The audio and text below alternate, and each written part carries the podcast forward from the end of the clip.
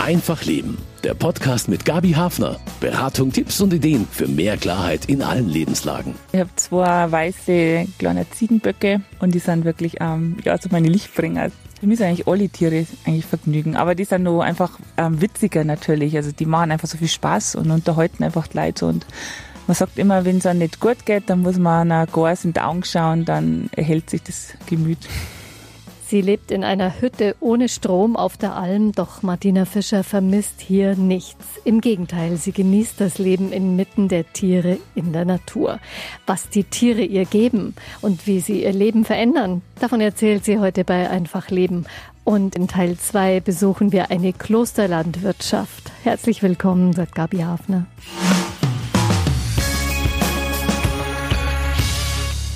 Leben mit Tieren. Zu Besuch auf der Alm bei Sennerin Martina Fischer. Frau Fischer? Hallo. Servus. Ja, da kommen erstmal zwei große weiße Ziegen entgegen. Ja? Genau. Hallo, servus. Ja, Martina Fischer, ich darf Sie besuchen auf der Grottenthaler Alm. Das ist nicht weit vom Taubenstein, aber eigentlich auf der stillen Seite von den Spitzingbergen. Ist noch ein richtig warmer Sommertag. Die Kühe, die sieht man jetzt gerade alle gar nicht an dem Schatten. Ja, die sind jetzt alle gerade so vom, von unten raufgezogen. Die halten sie gern dann ein, ein bisschen im Wald auf. Also Sie, du, Sie wissen genau, ja. wo die Kühe sind. Ja, ich weiß eigentlich meistens, wo es, wo es dann, also ich bin einfach viele Stunden bei die, bei die Viecher und man muss ungefähr wissen, wo es dann, weil es doch ein sehr großes Almgebiet ist. Das ist so ein richtiger Kessel eigentlich, umringt von Gipfeln. Da können die Kühe, wie weit können die laufen? Also das Almgebiet sind 130 Hektar und wir sind zwei Almer da herum und wir haben unsere Viecher miteinander auf diesen ganzen 130 Hektar und die können eigentlich ziemlich weit auf. Also können, die Hütte liegt auf gut 1400 Meter und die Tiere können bis 1700 Meter hoch steigen. Ein paar Hühner laufen hier auf den Wiesen umeinander und die Glöckchen, die man hört, die sind von zwei Ziegen. ja, genau. Ich habe zwei weiße kleine Ziegenböcke heuer mit draufgenommen und die sind wirklich, ähm, ja, so meine Lichtbringer. Also wirklich, die machen unheimlich viel Freude mir und bringen dann immer zum Lachen. Natürlich auch mal kurz zur Weißglut, aber eigentlich mehr die gefreit. Geht mir eigentlich richtig das Herz auf, wenn ich mit denen benannt bin. Obwohl sie den ganzen Tag eigentlich mit Tieren beschäftigt sind, trotzdem auch noch Tiere zum Vergnügen. Was haben Sie noch für Viecher hier oben? Also natürlich haben wir zuerst einmal die, die Rindviecher, das, sind, das das Wichtigste, die ich vom Bauern einfach anvertraut gekriegt habe. Also jede Sennerin also hat knapp 50 Stück Vieh herum. Davor habe ich eine Milchkuh und äh, 13 kleine Kälber, die in der Nacht dann immer in den Stall kommen. Dann habe ich mir noch zwei äh, Sauen, zwei Schweine mit draufgenommen. Das sind so alte Rass, Duroc, so schöne, ganz richtig rehbraune. Dann habe ich acht Hühner und einen Gockel und eine Katze. Und jetzt habe ich einen Nachwuchs noch gekriegt. Äh, meine Henne hat gebrutet und ein äh, kleiner Götterfunke ist rausgekommen. Das heißt Gretchen. So kleine Überraschungen. Ja. Aber letztlich können Sie nicht immer den Tieren so ihren Lauf lassen hier oben, oder? Ja, sie müssen schon ein bisschen geführt werden, indem dass, wenn sie einfach vor allem die Kälber auch zu weit hochsteigen in, in die Steilhänge, dass ich die dann wieder ein bisschen einfach zurückhole dann damit natürlich auch ein bisschen koppeln, dass man die Tiere einfach in bestimmte Bereiche wegzäunt, damit die dort das Gras schön abfressen, dass wir einfach länger Weide haben. Ansonsten, die Sauen laufen frei rum, können den ganzen Tag eigentlich tun und lassen, was sie mögen. Die Hühner auch, Katz sowieso und die Ziegen auch. Also sonst kann man einen schon freien Lauf lassen, ja. Und das ist eigentlich die Schiene auf der Alm. Also viel Freiheit auch für die Tiere. Ja, auf jeden Fall.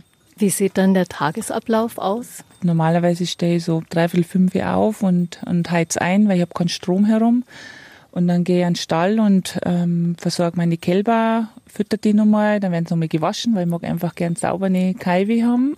Und dann kommen die raus und dann hole ich meine Milchkuh oder die Melken, versorge dann auch die Sauen und die Hühner und die Katz und die Gorsen.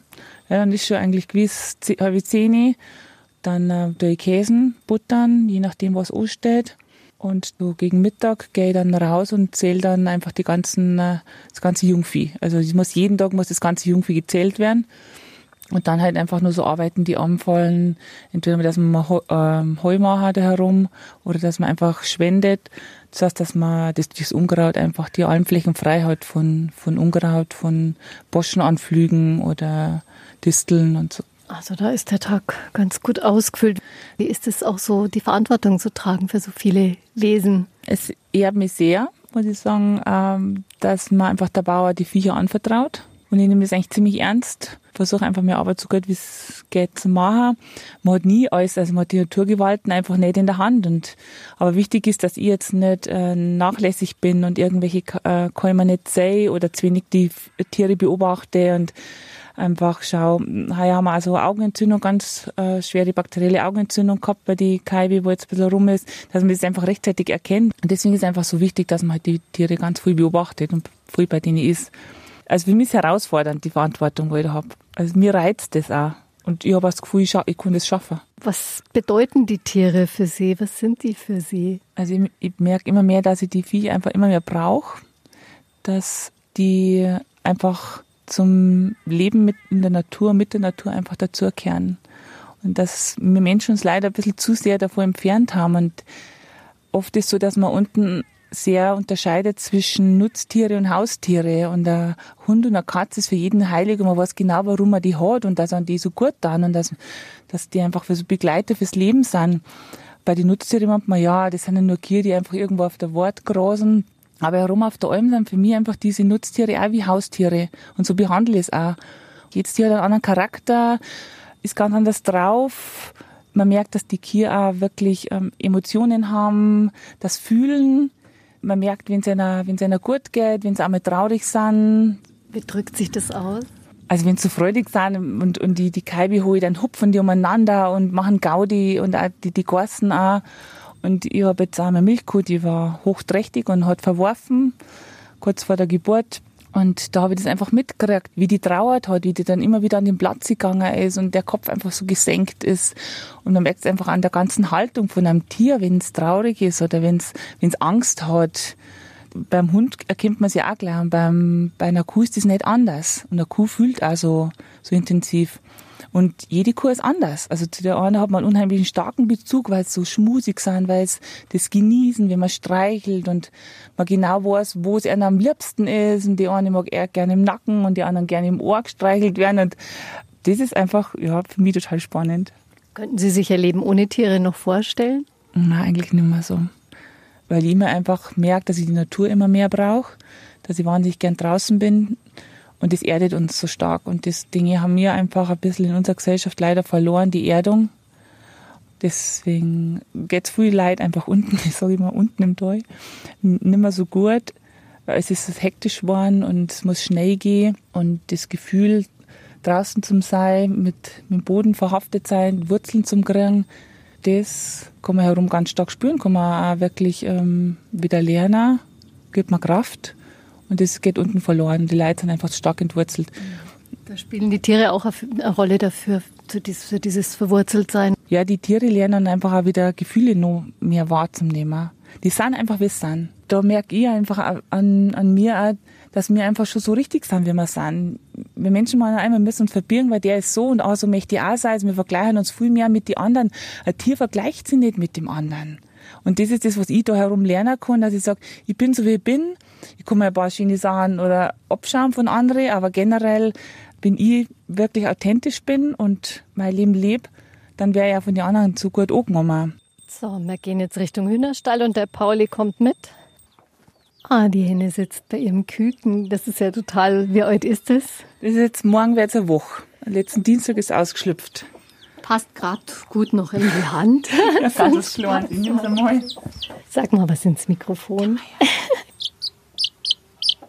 Hat eigentlich schon ganz schön große Füße. Die sind halb so lang wie das ganze Viecherl. Ja, irgendwas muss schon los Das Schöne ist schon ein bisschen, wie die, die unterschiedlichen Tierrassen miteinander agieren. Das ist eigentlich auch ganz interessant. Wir gehen die Sauen mit den Kälmern um. Am Anfang ist es eher ein bisschen Treibjagd. Und auf einmal lernen sie sich einfach akzeptieren und kennen. Und dann sind ja gern immer die Sauen, wo die Kälmer sind. Und auch die Gorsen sind immer gern im Stall dann auch von die Das sind ja ganz unterschiedliche Charaktere auch. Oder werden dann gejagt einmal gegenseitig. und einer gewinnt halt dann. Langweilig wird's Martina Fischer jedenfalls nicht mit ihren Tieren. Wir besuchen gleich ihre beiden rehbraunen Rasseschweine. Du hast jetzt Anton und Pünktchen, weil der Anton ist ein großer Bär, irgendwie so ganz rotbraun, dunkelbraun. Und das Pünktchen hat wirklich ein bisschen so hell, wie so ein Reh, so ein Rehfell und schwarze, schöne, große Punkte mhm. drauf. Was gibt's da für die zwei? Also das ist ein Getreidebruch, ein bisschen Mais und dann gerne ein paar Semmeln, die eingeweigt sein und dann die Essensreste. Und halt dann die Molke von der Kuh. Tief zufrieden schlabbern die beiden Schweine in ihrem frisch gefüllten Trog und genießen es, dass es auch noch ein paar Streicheleinheiten gibt. Haben Sie immer schon einen Draht zu Tieren? Ja, wir haben da mal eine kleine Landwirtschaft gehabt. Wir haben als Kind dann auch schon immer mal einen, einen kleinen Schafbock gehabt und haben verschiedene Tiere neben die, die Milchkühe gehabt. Mein Papa hat mir immer einen Stall mitgenommen. Also das war immer ganz, ich habe immer helfen müssen und habe dann auf die Viehmärkte erfahren dürfen und auch die Tiere vorführen und ja, da habe ich eigentlich schon das in die Wiege mitgelegt gekriegt. Auf der Alm ist jetzt wieder richtig entfacht. Und im Winter dann? Im Winter, gut, meine Hühner, die nehme ich wieder mit runter. Die Sauen, die werden ja dann herumgeschlacht wahrscheinlich. Ist einfach so, die haben ein wunderschönes Leben gehabt und jetzt äh, dann darf man es halt wieder gehen. So wie mir der Pfarrer gesagt hat, der auch Sauen gehabt haben, wo sie auch geredet haben, wie kommen, wie kommen die dann einfach, äh, dass die schlachten, wie man es zuerst so lieb gehabt hat. Dann sagt er, ja, wissen Sie, hat er gesagt, die haben jetzt äh, vier Monate sehr gut von mir leben können und jetzt kann ich die nächsten paar Monate von ihnen gut leben. Also das ist schon was, was jetzt Sie schon ein bisschen traurig auch stimmt, aber es ist für Sie selbstverständlich, dass so ein Tier dann auch geschlachtet wird. Ja, ich finde, dass dazugehört und dass einfach ganz was Natürliches ist, das wir wirklich auch mitunter verloren haben. Und ich denke, wenn man nichts mehr schlacht, dann kann auch nichts mehr Jungs nachkommen. Dann gibt's ja keine kleinen Kälbe mehr, dann gibt's ja keine kleinen Schweindel mehr, wie man jetzt alles bis alles an Altersschwäche sterben lassen müssen. Und ich muss sagen, es ist ein enormer Aufwand, also Sauen herum zum Halten. Sie brauchen einfach auch Futter, sie brauchen viel Pflege und kosten natürlich im Einkauf auch sehr viel. Und finanziell rendiert es jetzt eh nicht so stark, aber von daher soll man dann wenigstens dann auch einen Nutzen davon haben. Und jeder geht in den Supermarkt rein und kauft sich ein Fleisch und überlegt gar nicht, wo das Fleisch herkommt. Und ich werde da immer wieder konfrontiert und immer wieder in mir in Frage gestellt, warum ich die Vieh schlachten kann. Aber ich gehe nicht in den Supermarkt und kaufe mir einfach ein Massentierhaltungsfleisch. Wie essen das für bewusster Fleisch? Mir ist eigentlich nur das, was wir selber einfach produzieren. Mein Mann ist Jäger, also wir essen eigentlich nur wild. Oder halt dann jetzt seit neuestem, halt seit letztem Jahr, weil ich seit letztem Jahr erst Sauen hab, ist halt äh, unser Schweinefleisch. Mein Morei hat dann und macht Würst draus.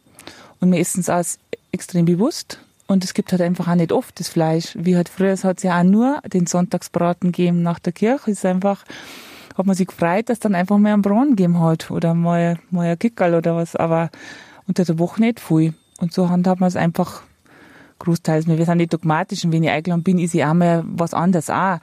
Also das ist für mich ganz wichtig, dass wir da jetzt nicht extrem werden, sondern dass man sagt, was ich gern mache, was mir leicht fällt, das mache ich und wo, wo ich sage, hm, da bin ich jetzt einfach nicht so weit und ich mag jetzt einfach gern mal, keine Ahnung, irgendein Grillwurst oder sonst was, dann da kann man es ja machen. Ihr Mann hat angefangen, den Jagdschein zu machen, wie Sie angefangen haben, auf die Alm zu gehen. Haben Sie da mal drüber diskutiert, wie das so ist, wenn er dann also Viecher schießt? Ja, da wird er immer wieder gefragt, wie er das machen kann.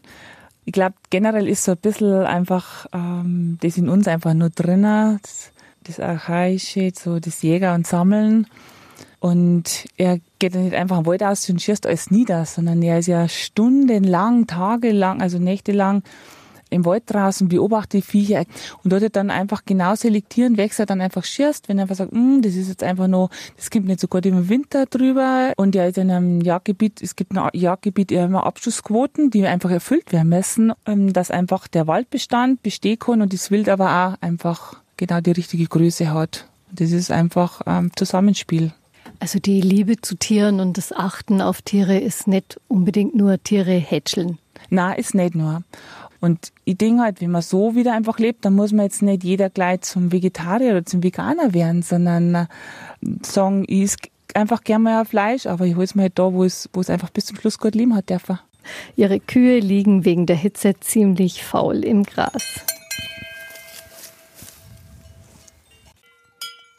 Die haben jetzt auch jeder Glocken. Jetzt nicht jeder, weil es oft nicht so viele Glocken die Bauern haben, aber der größte Teil hat Glocken und was einfach extrem wichtig ist. Erstens hören sie sie untereinander besser, wenn einfach mehr Nebel einbricht, dann finden sie die Gruppen besser und ich finde halt die Gruppen auch besser. Und sie genießen es. Also Mögen auch ihr Accessoire. Es gibt auf der Alm ja durchaus auch mal ernste Situationen mit den Tieren. Es kann eins krank werden, es kann auch eins abstürzen. Wie, wie geht es Ihnen da? Sie haben es auch schon erlebt, dass Kühe abgestürzt sind? Ja, schon mehrere Male eigentlich. Jetzt schon auf zwei Almen, wo die dann einfach durchs Unwetter abgestürzt sind oder wo sie sich jetzt am Fuß gebrochen haben und dann geschossen werden müssen. Dings gehört einfach dazu zu allem. Ich kann es sehr gut verkraften, wenn ich weiß, dass ich jetzt nicht fahrlässig gehandelt habe. Wenn es einfach eine Naturgewalt ist. Und dann mal einfach schaut, dass das Viech nicht lang leiden muss, dass man es bald findet. Deswegen ist es wichtig, dass man einfach immer ein bisschen weiß, wo die sind und regelmäßig schaut. Und dann auch bei dem Absturz ist es schnell gefunden worden und auch bei dem äh, Beinbruch. Dann geht es. Ist natürlich bin ich traurig und ich war traurig, wie die Totgeburt war von meiner Kur. Aber das ist unten auch nicht anders. Ich habe unten genauso meine Herausforderungen und es werden auch äh, Leid sterben und gehen. Und es ist schon nun mal einfach so, dass ich jetzt die Tiere jetzt nicht einfach mit Menschen komplett gleichstehe. Also das ist einfach immer nur ein Tier. Und Menschen gehen auch und Freunde von mir oder irgendwer stirbt. Also das muss ich auch aushalten. Das ist einfach nur mal, also ich schätze ja, aber es ist einfach immer nur ein Tier. Gibt es irgendwie Rituale oder Bräuche, die Ihnen dabei so auch helfen, damit sowas umzugehen? Ja, ich tue gerne ausreichern. Das mache ich total gern. Also so, und dass ich einfach auch die, die Almhütten ausreichert und einfach alles ein bisschen segne. Hm, hab da also meine Kraftplätze, wo ich gern hingehe. Also da herum gibt es einfach viele Kraftplätze.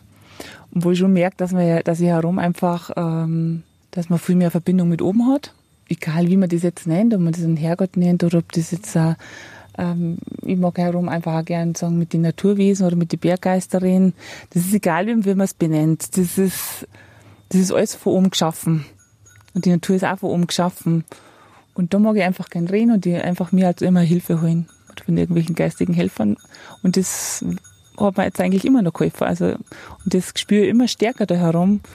Und das hoffe ich, dass ich es dann auch natürlich auch ins Tal so ein Stückchen mit abnehmen kann. Dass man merkt, dass man nicht so allein alles machen kann, dass es da auch andere Kräfte gibt. Ja, genau. Also man kann es allein nicht einfach das Leben bewältigen und es, wenn wir dann viel mehr Vertrauen eigentlich kriegen in, ins Leben, dass das einfach gut kommt, das richtig kommt. Und dann sind wir natürlich auch gefordert, dass wir ein bisschen überlegen, was denken wir eigentlich den ganzen Tag. Dass wir unsere Gedanken ein bisschen mehr beobachten, nicht kontrollieren, aber beobachten. Und dass man schaut, wow, wenn negative Gedanken aufkommen, dass ich die einfach auch mal ein bisschen, schon wieder ein bisschen beiseite schiebe. Also das, man kann sich auch anziehen, bestimmte Sachen, oder man kann ins Gute hineingehen.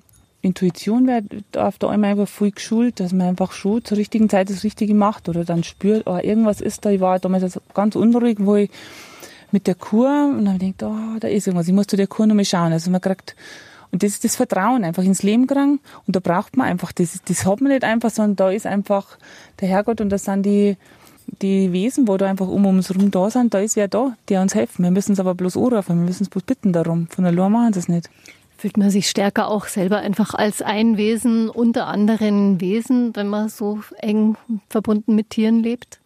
Ja, also ich habe jetzt einfach gelernt, dass man sich selber vielleicht da nicht ganz so wichtig nehmen darf. Jeder Fund ist einfach nur ein Funke vom Ganzen. Und es ist zwar, das sind alle ganz wichtige Funken, sage ich immer, jeder gehört daher und jeder, wer braucht.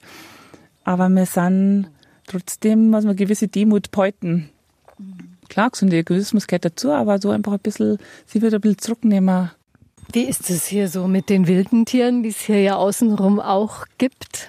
Dadurch, dass ich ja wirklich eigentlich den ganzen Tag draußen bin, von der Früh weg bis auf Nacht, bin ich eigentlich nur das Nötigste in der Hütte und gehe ja gern Sonnenaufgang oder Untergang einen Gipfel hinauf.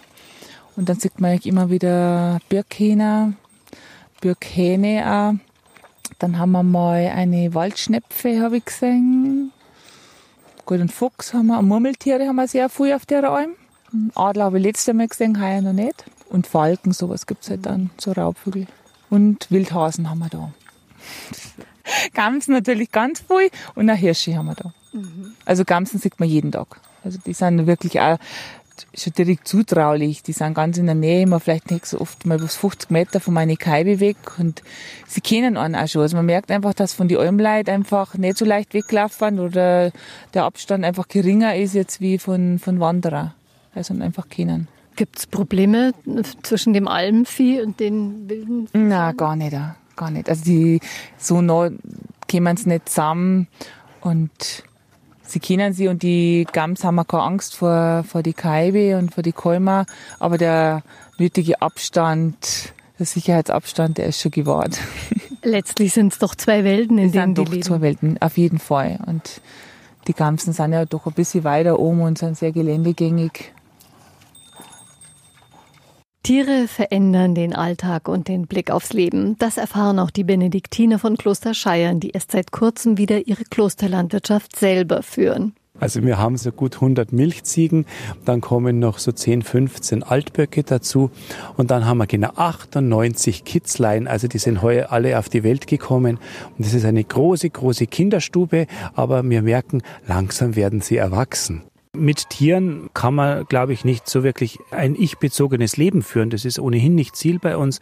Die brechen irgendwo den Menschen schon auf. Das ist die Erfahrung, die Pater Lukas und seine Mitbrüder machen, seitdem sie im Kloster Scheiern die Landwirtschaft wieder in Eigenregie betreiben.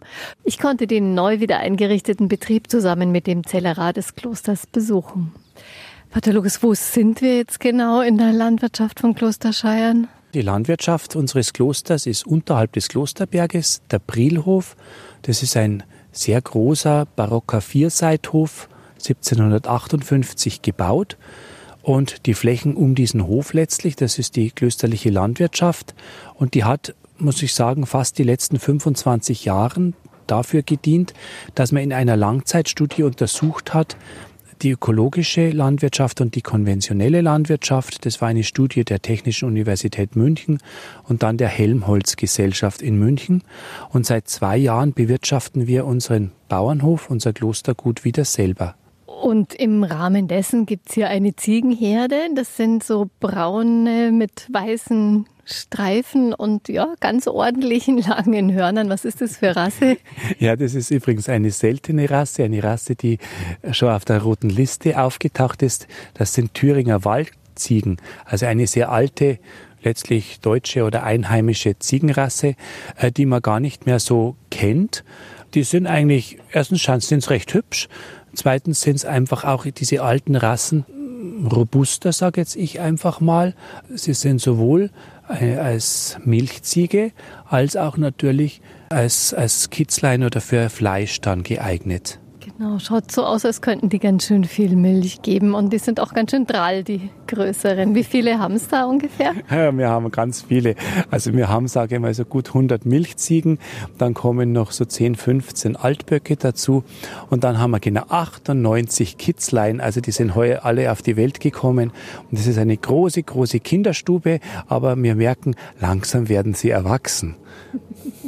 Also die Pubertät haben es schon überstanden diesen Sommer. Ja, Blödsinn machen es immer noch genug, aber wir hoffen, dass der Weg zur besseren führt. Sie haben schon gesagt, 25 Jahre war die Klosterlandwirtschaft verpachtet und jetzt hat man sich dafür entschieden, das selber in der Hand des Klosters wieder weiterzuführen und auch mit Tieren. Äh, da hängt aber doch einiges dran an so einer Entscheidung. Ich meine, die erste Entscheidung war eigentlich, dass wir selber Verantwortung übernehmen für das, was uns anvertraut ist, letztlich auch für die Landwirtschaft, letztlich für die Flächen, für den Wald, für die Teichwirtschaft, die wir haben. Das meiste haben wir eh selber immer bewirtschaftet. Aber diese landwirtschaftlichen Flächen, das war die Grundentscheidung, auch Verantwortung im Ökologischen zu übernehmen. Wir sind ein ökologischer Betrieb, auch wohlwissend, dass Verpachten wahrscheinlich günstiger, auch wirtschaftlich günstiger wäre, auch von der Arbeitsabwicklung günstiger. Aber wir haben gesagt, wir wollen es und wir stellen uns dieser Verantwortung und wir haben uns dann einen jungen Mann gesucht. Das ist der Herr Stefan Biedenbach, der da fest mit dabei ist als Betriebsleiter und der auch, sag jetzt einmal, weil wir gerade vorher von den Ziegen gesprochen haben, die Ziegen quasi mit ins Haus gebracht hat. Hat äh, da auch ein bisschen die benediktinische Regel, die benediktinische Philosophie eine Rolle dafür gespielt, zu sagen, wir knien uns da jetzt wieder rein? Ja, ich glaube schon, weil der heilige Benedikt schreibt ja, sie sollen von ihrer Hände Arbeit leben. Und das versuchen wir auch. Und nachdem wir auch einen jungen Mitbruder haben, den Frater Johannes, der ausgebildeter Landwirt ist, passt es natürlich sehr gut zu uns. Sie sind der Betriebsleiter. Ist das was anderes, so eine Klosterlandwirtschaft führen zu dürfen, als jetzt einen anderen Betrieb? Ja, es ist natürlich halt ein, ein großes Ganzes, wo alles zusammenspielt und man halt alles unter einen Hut bringen die Tierhaltung und die, den Ackerbau, natürlich auch den, die Überschneidung dann zur, zur Teichwirtschaft. Welche Rolle spielen die Tiere hier innerhalb dieser Landwirtschaft? Ähm, ja, sie sind jetzt halt ähm, ein Teil, um den, den Kreislauf dann zum Schließen von, von dem Futter, wo wir auf den, den Weiden haben und von den Kleegras und einfach um auch noch Milch zum Erzeugen dann. Dünger natürlich und dann zurückkommt auf die Äcker. Was bedeutet für Sie die Arbeit mit den Tieren? Ja, gut, mit den Ziegen, das ist natürlich immer interessant und jeden Tag was Neues. Sie sind halt sehr intelligent und ihnen fällt immer wieder was anderer Blödsinn ein. Die Leopa zum Beispiel ist ein Flaschenkind und ja, wo sie letztlich auf der Alm war, hat sie natürlich äh, bei den Besuchern, bei den Wanderern dann die Brotzeit vom Tisch gefressen. Tiere in der Landwirtschaft. Wirtschaftlich arbeiten und dabei auch den Tieren gerecht werden. Wie das in Scheiern praktiziert wird, das berichten Pater Lukas der Zellerar und Betriebsleiter Stefan Biedenbach bei einem Besuch am Hühnerwagen. Da ist jetzt ein Hühnergehege vor einem sogenannten Hähnerwagen vom Kloster Scheiern. Wie viele gibt es davon, von diesen Wägen? Das sind so Art mobile Ställe, oder? Ja, wir haben zwei mit jeweils gut 200 Hühnern drin. Und die sind auch recht fleißig beim Eierlegen, so dass wir in unserer Klostermetzgerei natürlich dann wunderbar diese ökologischen Eier verkaufen können. Es gibt im Gäste- und Bildungshaus, die sind auch immer froh, wenn sie was Gutes bekommen. Wie hat man sich dafür entschieden, für so eine mobilere Hühnerhaltung? Ja, weil die, die sind natürlich, die Hühner immer auf frischen Flächen, man kann sie umsetzen, sind nie zu lang mit Parasiten in Berührung. Und weil wir halt auch so viele so Grünstreifen haben, bietet sich das ideal an, dass man das Stück für Stück abweiden kann dann mit den Hühnern. Also das sind einfach so fünf Meter breite Streifen neben den Feldern? Ja, meistens so Erosionsschutzstreifen oder wo einfach ja, die Felder so spitzig sind, eckig sind, wo man dann ausgeglichen hat. Es gibt ja ganz viel Diskussionen und leider auch immer wieder Skandale, wo es um Hühnerhaltung geht, wo es um, um Eier und Krankheiten geht, dann diese Geschichten mit den, mit den Küken, mit den, die getötet werden, mit den männlichen Küken. Wie, wie nehmen Sie das wahr? Ja, da ist halt vieles dann, wo noch im Argen liegt mit der ganzen Tierhaltung. Und wir versuchen wir halt es so artgerecht wie möglich dann zu machen. War das von vornherein klar, dass man da eine Form von Hühnerhaltung wählt, wo man sich mit diesen scheußlichen Fragen nicht beschäftigen muss? Ich glaube, dass es für uns ein Stück weit zur Selbstverständlichkeit gehört. Äh, weil wenn man als Kloster nicht irgendwo sich dieser Schöpfungsverantwortung stellt, man wird nirgends perfekt sein und wir leben natürlich in einer Welt, in der auch ein Kloster Verbrauchsgüter braucht und, und es gibt äh, äh, im, im Kloster einen Fuhrpark, der fährt natürlich auch mit Benzin und Diesel und so weiter. Also man kommt in manchen Bereichen nicht aus, aber wo man was tun kann, da soll man doch ruhig dann was tun und ich glaube, das ist einfach eine Verpflichtung für uns es ist ja immer so ein, ein Balanceakt ein bisschen in der Landwirtschaft zwischen Nutztier und Mitgeschöpf. Ich glaube, damit haben Sie das Stichwort schon gesagt, wie wir die Tiere sehen als, als Mitgeschöpfe. Und wenn man den Schöpfungsbericht so liest, der natürlich ein Gedicht ist und keine Schilderung und so weiter, dann sind die Tiere ja den Menschen als Hilfe gegeben. Und ich denke mal, das heißt, Hilfe heißt letztlich Helfer zu haben und, und jemand, der, der dann da ist und, und eine, eine Symbiose, ein, ein Zusammenwirken.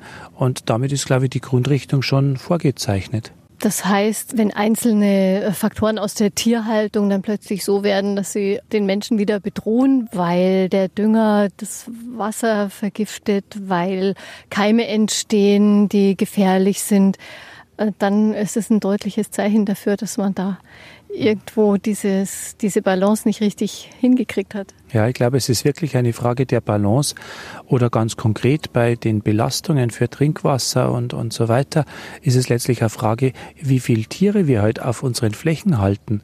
Und da muss man natürlich die Balance suchen und man kann natürlich nicht sagen, wir fördern als, als Öffentlichkeit immer größere und größere, noch größere Ställe und lassen die Bauern ein Stück weit dann allein, weil sie die Flächen gar nicht haben. Also da muss man natürlich schon sagen, da ist die Öffentlichkeit auch gefragt oder ich sage einfach bei der ökologischen Landwirtschaft, jeder sagt toll und schön, aber wir können natürlich nicht so günstig produzieren wie die industrielle Landwirtschaft. Und da ist der Verbraucher gefragt, der einfach sagen muss, uns ist das was wert. Also da gibt es viele Bausteine und viele Themen, wo wir natürlich ein breites Bewusstsein brauchen, um wirklich mehr wieder in die Balance zu kommen.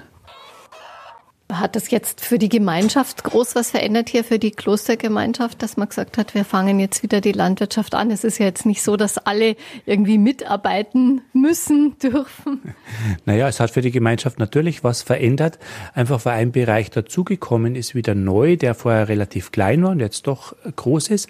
Aber es hat für die Gemeinschaft positiv insofern was verändert, weil eben unser junger Mitbruder, der sehr glücklich ist in diesem Bereich und wenn man Mitbrüder hat, die sehr glücklich und sehr zufrieden sind, da ändert sich da immer was für die Gemeinschaft, weil das ist ja immer jeden Tag ein positiver Input dann, wenn man Mitbrüder hat, die arbeiten und die sich einbringen in Bereichen, das ihnen einfach persönlich auch Freude macht und wo es nicht nur ums gemacht werden müssen geht.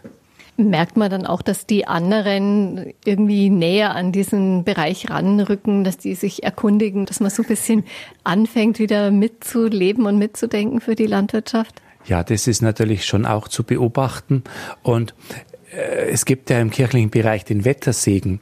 Und der hat einfach wieder eine äh, noch größeres Gewicht letztlich bekommen. Und, und wir müssen eigentlich auch sagen, trotz Trockenheit, wir haben hier relativ großes Glück. Also die Ernteerträge sind durchschnittlich zum Beispiel am Ackerbau. Und insofern, man fiebert mit und die Mitbrüder fragen natürlich und wollen dann was wissen. Und also es prägt schon auch so ein bisschen das, das Leben einer Gemeinschaft mit. Und ich glaube, das ist auch gut, weil wir haben ja liturgische Vollzüge, Weihnachten, Ostern und, und, und. Und die setzen ja letztlich alle auch auf die, auf die Natur auf. Ostern, Fest des Lebens, da beginnt das Wachsen und das Wachstum wieder neu. Und ich glaube, ich kann es eigentlich jeder Gemeinschaft oder jeder kirchlichen Einheit fast nur empfehlen, äh, auch ein Stück weit auf diese Basis, auf, auf die Landwirtschaft ein Stück zu schauen. Erntedank kommt ja auch bald. Richtig, genau, das kommt auch bald, wobei wir gesagt haben, heuer können wir es zwei Wochen eher feiern, weil wir einfach aufgrund der Hitze und Trockenheit viel schneller durch sind. Diskutieren Sie manchmal so im Bruderkreis drüber oder sprechen drüber, dass sich, äh, was sich verändert hat durch die, die Landwirtschaft und dass man einfach jetzt auch wieder Tiere da hat, äh, Tiere sind ja vielleicht auch was für, für den Menschen, für, für die Seele. Sie verändern vielleicht doch den, den Blick auf die Welt. Die verändern wirklich ein Stück den Blick auf die Welt, weil man mit Tieren kann man, glaube ich, nicht so wirklich äh, ein ich-bezogenes Leben führen. Das ist ohnehin nicht Ziel bei uns, aber äh, die, die brechen irgendwo den Menschen schon auf, auch genauso wie, wie natürlich die Mitmenschen oder sowas muss man auch sagen. Aber es ganz, ganz konkret haben Tiere natürlich eine Folge.